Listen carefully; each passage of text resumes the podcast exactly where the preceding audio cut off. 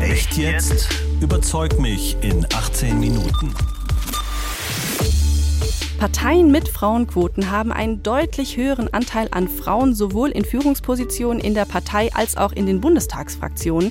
Wenn die Quote also so gut funktioniert, was ist denn daran falsch? Selbst bei den Parteien, die eine Frauenquote für Führungspositionen haben, gibt es trotzdem keine 50 Prozent Frauen in der Mitgliedschaft. Wie wäre es dann mit einer zeitlich begrenzten Frauenquote von circa zehn Jahren, die Frauen in Führungsetagen bringt? Wir brauchen keine Quote, sondern Chancengerechtigkeit und einen Blick dafür, dass die Interessen von Frauen in der Politik mehr in den Blick genommen werden. HR Info. Echt jetzt? Überzeug mich in 18 Minuten.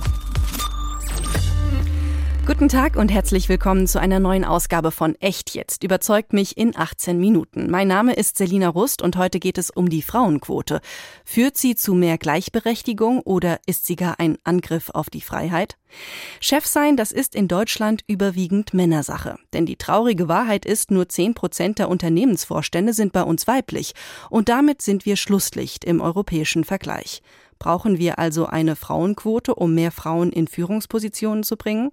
Darüber diskutiere ich heute mit Franziska Brandmann, Vorsitzende der Jungen Liberalen und Mitglied im Bundesvorstand der FDP.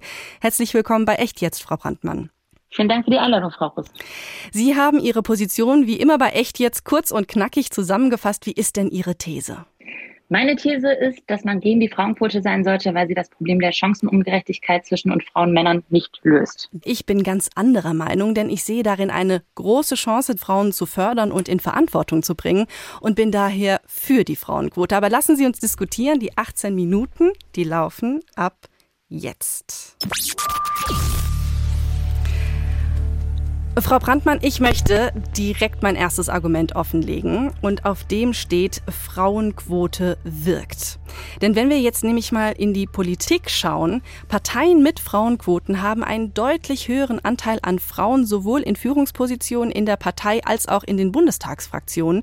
Bei den Grünen zum Beispiel die haben eine Frauenquote. Da sind 59 Prozent der Abgeordneten des Bundestages Frauen. In ihrer Partei, der FDP, gibt es keine Quote und der Frauenanteil liegt nur bei 24 Prozent. Wenn die Quote also so gut funktioniert, was ist denn daran falsch? Also erstmal, Frau Rüst, wird Sie jetzt überraschen, aber ich muss Ihnen erstmal recht geben. Natürlich wirkt eine Quote, weil sie ja das Ergebnis vorwegnimmt. Also natürlich, wenn ich sage zum Beispiel bei der Aufstellung für Listen von einer Partei, kommt immer erst eine Frau, dann ein Mann und so weiter. Das ist immer äh, quasi 50-50. Dann sind natürlich mehr Mitglieder der Bundestagsfraktion am Ende äh, weiblich be beziehungsweise männlich. Also äh, das Ergebnis wird ja vorweggenommen. Ich würde aber äh, Ihnen ein bisschen widersprechen, weil natürlich wirkt eine Frauenquote da, wo man die Frauenquote dann auch einsetzt, also zum Beispiel bei Führungspositionen einer Partei. Aber ich würde mal entgegensetzen, selbst bei den Parteien, die eine Frauenquote für Führungspositionen haben, gibt es trotzdem keine 50 Prozent Frauen in der Mitgliedschaft. Ähm, und Aber deutlich mehr als bei Ihnen in der FDP noch. Und da möchte ich nämlich direkt nochmal ansetzen. Die FDP, die hat ja den Ruf, eine Männerpartei zu sein. Sie haben keine Quote in der FDP, dafür aber sich eine Selbstverpflichtung gegeben, mehr Frauen in Parlamente und Gremien zu bekommen. Diese Selbstverpflichtung ist vor 35 Jahren beschlossen worden. Der Fraueneinteil ist seitdem aber nochmal in der Partei gesunken. Also wie lange wollen Sie denn noch warten, bis sich daran dann was ändert von alleine? Also ich weiß nicht, von welcher Selbstverpflichtung von vor so und so vielen Jahren Sie sprechen. Wir haben uns vor zwei Jahren eine Selbstverpflichtung gegeben, die evaluieren wir jetzt gerade, ähm, weil wir gesagt haben, wir wollen ja nicht einfach ein Ergebnis vorwegnehmen, sondern wir wollen allen Landesverbänden ganz konkret die Aufgabe geben, sich Chancen gleich, also wirklich nach Chancengerechtigkeitsanliegen, egal ob Männer oder Frauen, um die besten Talente zu bemühen und da auch mehr darauf zu achten, dass sie da auch ganz konkret Frauen ansprechen und gucken, welche Talente, die wir im Verband haben, sind denn weiblich und könnten wir in Zukunft besser fördern. Da sind wir jetzt gerade erst bei der, ähm, bei der Evaluation, also das ist ähm, ganz neu bei den äh, jungen Liberalen beziehungsweise bei der FDP. Und ich finde es auch grundsätzlich gut, dass man eben sagt, wir geben nicht das Ergebnis vor, sondern wir haben als Partei eine Verantwortung, und da gebe ich, Ihnen recht, wir haben zu wenig Frauen in der Partei. Wir haben als Partei eine Verantwortung, mehr Frauen anzusprechen, mehr Frauen für die liberale Sache zu gewinnen. Da sehe ich mich auch selber in der Verantwortung als eine Frau in diesem Vorstand. Übrigens, im FDP-Bundesvorstand sind 40 Prozent ähm, Frauen. Das ist genauso viel wie äh, Frauen in der Mitgliedschaft der Grünen. Also ich glaube, obwohl wir keine Quote haben, äh, und sicher auch noch einigen an Nachholbedarf, ist aus meiner Sicht die Quote alleine nicht die richtige äh, Maßnahme. Also Wie wollen Sie es machen? Ähm, Sie, Sie sagen, Sie brauchen keine Quote. Ihr Generalsekretär hat sich das Ziel gesetzt, 50 Prozent der Frauen in Landesorts- und Bezirksverbänden zu haben. Aber er sagt weder, wie er das machen will, noch bis wann er das machen will. Wie lange wollen Sie warten? Also ich bin ja jetzt erstmal gar nicht äh, die Verteidigerin des FDP-Generalsekretärs, aber ich kann Ihnen konkret sagen, was ich mache. Ich bin ja auch Bundesvorsitzende der Jungen Liberalen ähm, ich bin gestartet in einem äh, Bundesvorstand, der vor allem mehrheitlich aus Männern bestand. Und ich habe den Landesverbänden, die immer natürlich auch ausdiskutieren, wen sie demnächst in den Juli-Bundesvorstand schicken, ganz klar gesagt, ganz klar ist auch, wir müssen unsere Gesellschaft zum gewissen Teil auch abbilden. Ich möchte, dass ihr nach den besten Talenten sucht in eurem Landesverband. Und wenn ihr richtig auf die Suche geht und wirklich nach den besten Talenten sucht, bin ich mir sicher, dass ihr auch mehr Frauen findet. Und siehe da, äh, wir haben gerade eine neue Kandidatin im Bundesvorstand dazu bekommen. Und ich bin mir sicher, auf dem nächsten Bundeskongress der Jungliberalen der übrigens in Hessen stattfindet, in Kassel, äh, Anfang November. Da bin ich mir auch sicher, bei drei neuen Plätzen, da werden einige von Frauen besetzt werden. Höre ich da also bei Ihnen raus, dass Sie sagen, die Quote, also Sie sind gegen die Quote, weil Sie für mehr Wettbewerb sind? Habe ich das richtig Das verstanden? ist richtig, genau. Ich glaube, dass wir in Parteien, ich bin jetzt schon seit 14 Jahren in einer Partei aktiv, beziehungsweise in der Jugendorganisation. Ich glaube, dass wir in Parteien nicht das Problem haben mit zu viel Wettbewerb. Es ist so oft als Parteimitglied so, dass man zu einem Parteitag fährt oder einem Kongress und man hebt immer das Händchen und die Kandidaten sind eigentlich alle schon vorher ausbaldowert. Ich glaube, wir brauchen mehr Wettbewerb in Parteien. Wir müssen zum Beispiel auch in Parteien mehr eine Kultur leben, in der auch einfach mal unterschiedliche Kandidaten für einen Platz zur Verfügung stehen und die Partei wirklich eine Wahl hat. Ähm, und ich bin mir ganz, ganz sicher, vor kurzem hat eine Kollegin äh, mal mir gesagt, in einem anderen Landesverband, immer wenn es zu Kampfkandidaturen kam und Frauen beteiligt waren, haben die gewonnen. Ich glaube, die sind oft die besseren Kandidatinnen. Äh, aber wir müssen ihnen auch eine Kultur bieten in Parteien, in der es total in Ordnung ist, auch gegen einen anderen Kandidaten zu kandidieren. Jetzt, und ich glaube, wenn wir das machen, würde das tatsächlich helfen. Jetzt muss ich mal kurz einhaken. Ich glaube nämlich nicht, dass es so ist, dass es weniger Wettbewerb gibt, wenn wir eine Frauenquote haben, weil ja, so wie ich die Quote verstehe, es so ist, dass Frauen, die gleich gut qualifiziert sind wie der Mann, dann den Job bekommen. Und Sie sagen ja selbst, es rentiert sich genauer hinzusehen. Wenn wir dann also sagen, wir haben eine Quote und es ist verpflichtend so, dass ein, ein Teil der Führungskräfte mit Frauen besetzt sein sollen, rentiert es sich dann nicht ex, äh, erst recht genauer hinzuschauen und zu gucken, haben wir nicht vielleicht Frauen, die es genauso gut können wie die Männer und durchbrechen wir damit einfach diese Strukturen, dass Männer immer nur Männer einstellen? Also das müssen Sie einen Mann fragen und nicht mich als Frau. Aber ich habe jetzt zum Beispiel auch nicht den Anspruch, als Frau einfach Frauen einzustellen, sondern ich habe den Anspruch, und das ist, finde ich, der Anspruch, den Liberale haben müssen, die beste Person für das Amt oder für das Mandat oder für den Job einzustellen. Und ich glaube im Übrigen auch, dass das zum Beispiel auch Unternehmen genauso haben eigentlich. Ähm, und ich glaube, dass wir denen auch die Möglichkeit geben müssen oder uns die Möglichkeit geben müssen, uns davon so Bias zu befreien. Also es gibt ja ganz viel Forschung darüber, dass eben, ähm, äh, wenn, Sie zum Beispiel zwei unterschiedliche äh, Äh, vorlegen. Ich habe wissenschaftliche Studien mir vor, äh, durchgelesen über wissenschaftliche Studien an Business Schools, die gemacht wurden. Da wurden zum Beispiel zwei äh, Business Persona quasi beschrieben und dann wurden die Studenten aufgefordert, sie sollten sagen, inwiefern sie A, die als kompetent einschätzen und B, als likable, also gern mit denen ein Bierchen trinken würden gehen. Äh, und da haben die unterschiedlich diese Personen bewertet, obwohl die gleich beschrieben wurden, einfach nur weil der Name entweder weiblich oder männlich schien. Und das finde ich ähm, super interessant. Also offensichtlich haben wir alle Bias, Sie auch, ich auch. Und ich glaube, das ist wichtig, dass wir uns darüber im Klaren sind, bewusst sind und überlegen, wie können wir Politik und auch unsere Wirtschaft und so weiter designen in einem Weg, der äh, diese Biases anspricht und vor allem überlegt, wie können wir die umgehen. Okay, ich glaube wenn, aber, und das würde Chancengerechtigkeit schaffen, aber keine Ergebnisgleichheit unbedingt. Da ist der Unterschied. Also ich setze quasi von unten an und sage, ich glaube, wir müssen grundsätzlich alles neu denken und überlegen, wie können wir diesen Bias quasi rausdesignen. Und Sie sagen, also damit am Ende es egal ist, welches Geschlecht man hat, das man wäre ja das Ziel, der ne? Beste für den Job sein. Genau. Das, das wäre ja das Ziel. Ziel. zu sagen, am Ende spielt vielleicht, haben wir ein, eine Struktur geschaffen, wo es überhaupt keine Rolle mehr spielt, welches Geschlecht wer hat, weil wir einfach auf gleiche Weise abgebildet sind und alle Themen und, und alle Bedürfnisse innerhalb eines Unternehmens oder in einer Partei gleichberechtigt bearbeitet und jetzt ziehe ich meine Karte, Frau Rust. Schade, ich jetzt wollte gerade meine ziehen, aber jetzt bin ich auf Ihre gespannt. Genau, meine erste Karte ist, wir brauchen keine Ergebnisgleichheit, sondern Chancengerechtigkeit und dafür setzt die Frauenquote am falschen Ende an. Und ich will Ihnen ein Beispiel mitbringen. Ich habe gerade ein Buch gelesen, äh, das fand ich ganz interessant und zwar ging es da darum, äh, da sagte eine, äh, eine Forscherin aus Harvard, im Jahr 1970 da waren bei den Top-Orchestern der Vereinigten Staaten nur fünf Prozent der musizierenden Frauen. Habe ich auch gelesen, ähm, ja. Kurze Zeit später Aha. 35 Prozent. Und was war der Unterschied? Keine Quote, die man gemacht hat. Man hat nicht gesagt, okay, jetzt brauchen wir einfach 35 Prozent, sondern man hat einen Vorhang vor diese Musizierenden gezogen, bevor die vorgespielt haben, vor der Jury.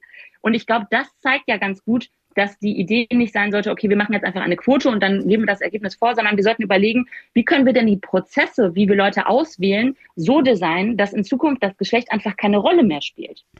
Jetzt muss ich aber ganz ehrlich sagen, ich habe das, ich habe das auch gelesen und empfand das eher als ein Argument für, für meine Position, weil ähm, das deutlich macht, in welchen Strukturen wir eigentlich immer noch verharren, nämlich in einer Struktur, in die offensichtlich wie in diesem Orchester so viele Männer sind, dass überhaupt es überhaupt keine Chance gibt, dass Frauen in dieses Orchester mit reinkommen, weil offensichtlich Männer Männer auswählen. Es gibt diesen Thomas-Effekt, ich weiß nicht, ob Sie von dem gelesen haben, beziehungsweise Thomas-Kreislauf, mhm. dass ähm, viele Männer vor allen Dingen in Vorstandspositionen von großen Unternehmen Thomas heißen und immer Menschen einstellen, die ihnen ähnlich sind, nämlich Männer, die ebenfalls Thomas heißen, in der Regel aus Westdeutschland kommen, mittelalt sind.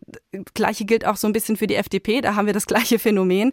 Ähm, das zeigt uns also, offensichtlich gibt es diese Strukturen auch in diesen Orchestern und es lohnt sich so sehr, die aufzubrechen. Und wenn es nur in Ihrem Fall durch einen Vorhang ist oder in meinem Fall durch eine Quote, um zu sagen, gut, wir müssen Frauen mehr Chancen geben, weil so wie es da ist, kann es halt einfach nicht, also kann es nicht bleiben.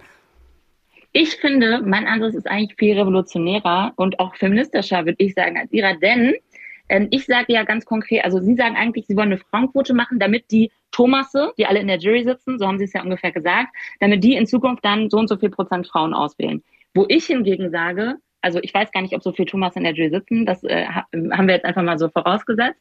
Ich würde hingegen sagen, lasst uns doch wirklich das komplette Auswahlverfahren so verändern, dass es egal, also dass man gar nicht sieht, ob es eine Frau oder ein Mann ist, weil nur dann äh, ist nämlich auch der Bias komplett egal.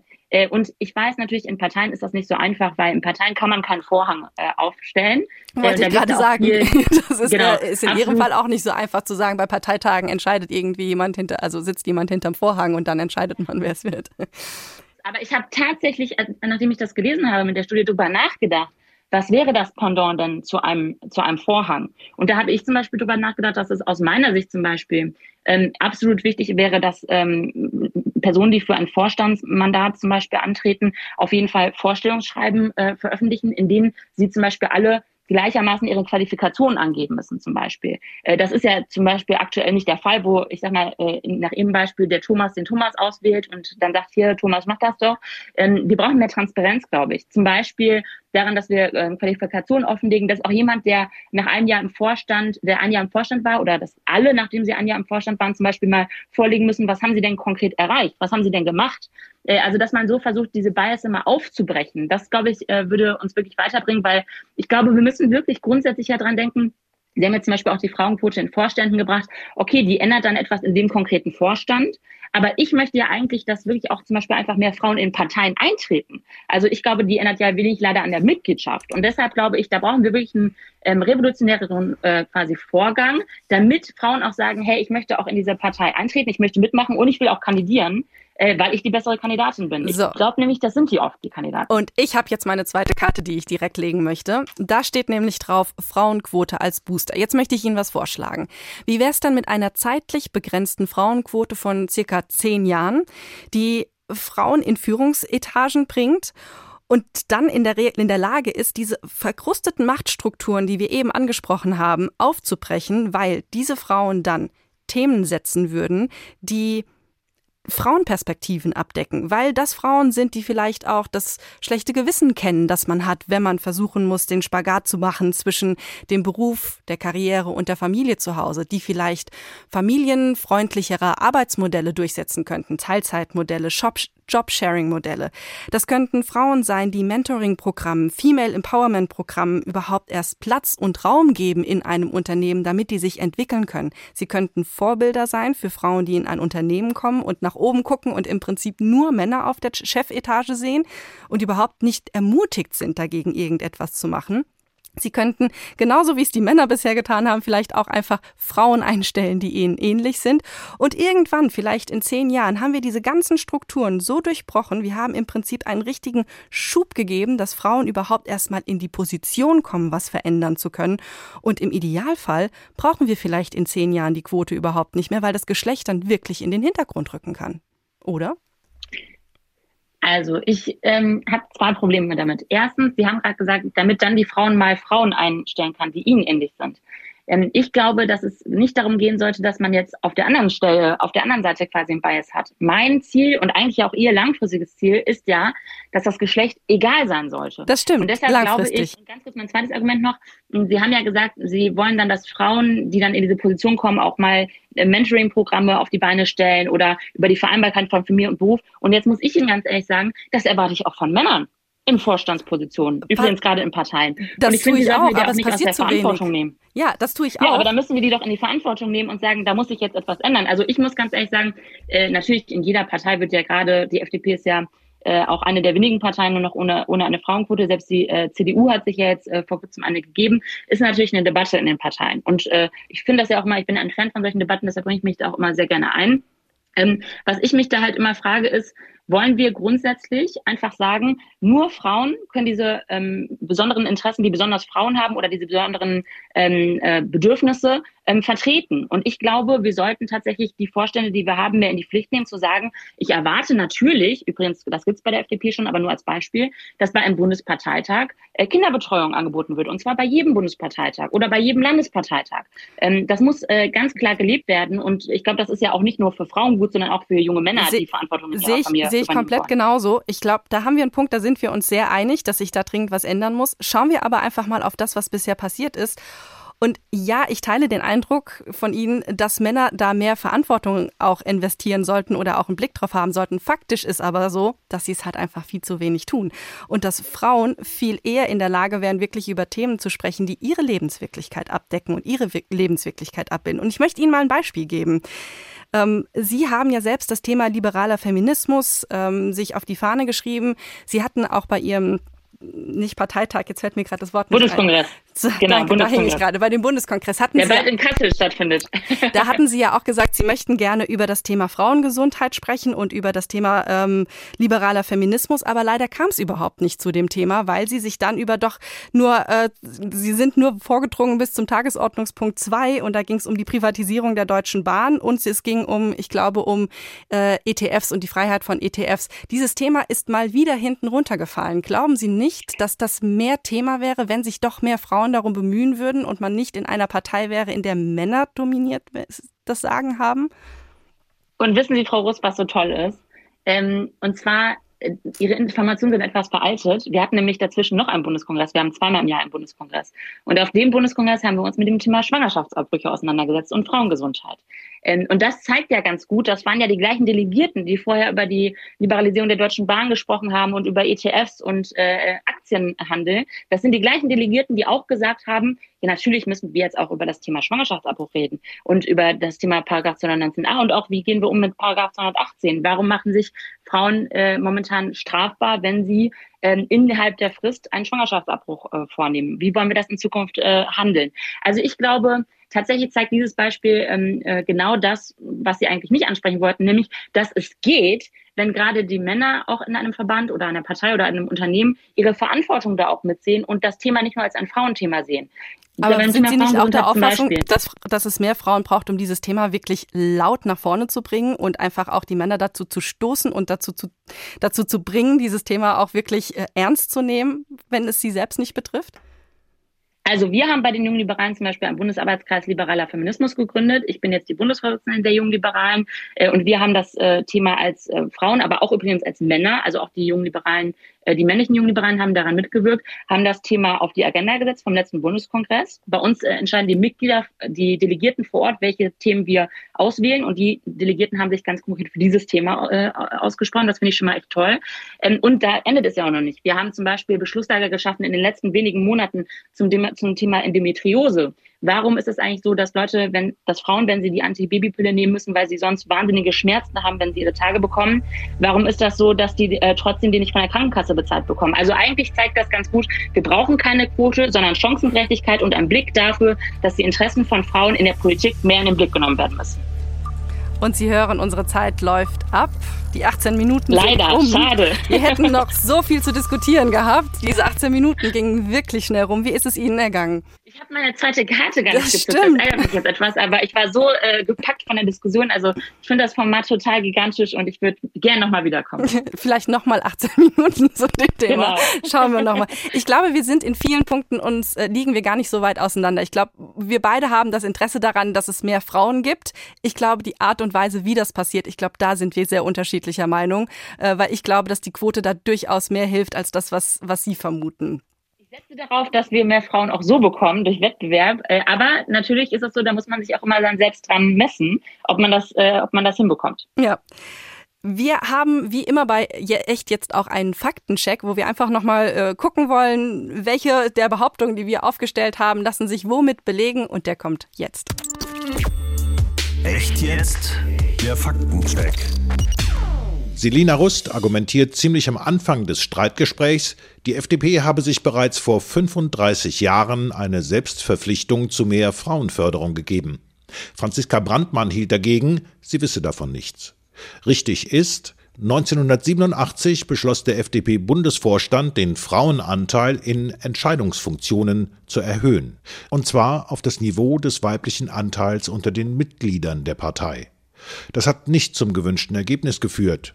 Vor drei Jahren wurde deshalb ein neuer Anlauf unternommen. Im Bundesverband und den Landesverbänden der FDP sollen sogenannte Zitat Zielvereinbarungen für Repräsentanz von Frauen in Führungspositionen und Mandaten, Zitat Ende, für mehr weibliche Präsenz sorgen. Bisher ohne durchschlagenden Erfolg. Mit einer Ausnahme. Im Bundesvorstand der Liberalen stieg der Frauenanteil auf etwas mehr als 42 Prozent. Franziska Brandmann spricht von Studien, in denen Personen erstens als kompetent und zweitens als likable, also sympathisch eingestuft werden sollten. Und dass es da je nach Geschlecht unterschiedliche Bewertungen gegeben habe. Wir haben mal nachrecherchiert. Gemeint war offenbar die Heidi vs. Howard Studie der Harvard Business School. Da wurde der Lebenslauf der sehr erfolgreichen Risikokapitalgeberin Heidi Reusin an eine Studentengruppe gegeben. Der identische Lebenslauf, allerdings mit dem männlichen Vornamen Howard, an eine zweite Gruppe. Ergebnis: Heidi und Howard wurden im Grunde als gleich kompetent eingestuft, aber Heidi galt als weniger likable, also weniger sympathisch. Das wurde dahingehend interpretiert, dass Frauen nicht im gleichen Maße kompetent und likable sein können. In einem Kernsatz wurde das so ausgedrückt. Je erfolgreicher eine Frau sei, desto weniger sympathisch werde sie wahrgenommen. Selina Rust und Franziska Brandmann sprechen beide von den Erfahrungen in US-amerikanischen Orchestern, in denen Frauen früher nur selten zu finden waren. Dann führte man bei anstehenden Neubesetzungen ein neues Verfahren ein. Musiker und Musikerinnen waren beim Vorspiel für einen freien Platz im Orchester hinter einem Vorhang verborgen. Die Entscheider sollten nicht sehen, ob da eine Frau oder ein Mann musizierte. Seitdem stieg die Frauenquote in den Orchestern auf bis zu 30 Prozent an. Allerdings, das dauerte fast drei Jahrzehnte. Selina Rust sagt gleich zu Beginn des Streitgesprächs, Chef sein sei mehrheitlich Männersache in Deutschland und fügt hinzu, Zitat, denn die traurige Wahrheit ist, nur 10 Prozent der Unternehmensvorstände sind bei uns weiblich und damit sind wir Schlusslicht im europäischen Vergleich. Zitat Ende. Da gibt es mittlerweile positivere Tendenzen. Im Jahr 2021 stieg der Anteil von Frauen im Vorstand von DAX-Unternehmen auf mittlerweile 14,1 Prozent. Das hat das Deutsche Institut für Wirtschaftsforschung, das DIW, errechnet. Der Frauenanteil unter den Vorstandsvorsitzenden ist laut DIW ebenfalls gestiegen. Er lag im März dieses Jahres allerdings bei nur knapp 6 Prozent. So, jetzt interessiert uns auch eure Meinung. Frauenquote, mehr Gleichberechtigung oder ein Angriff auf die Freiheit? Schreibt uns auf hrinforadio.de. Wir werden eure Rückmeldungen dann aufgreifen und thematisieren in echt jetzt eure Meinung. Und diese Folge gibt es auch zum Nachhören oder auch zum Weiterempfehlen auf hrinforadio.de in der Audiothek oder über Spotify. Das war's von mir. Ich bin Selina Rust und sage Tschüss, bis zum nächsten Mal. Echt jetzt? Überzeug mich in 18 Minuten. Ein Podcast des Hessischen Rundfunks.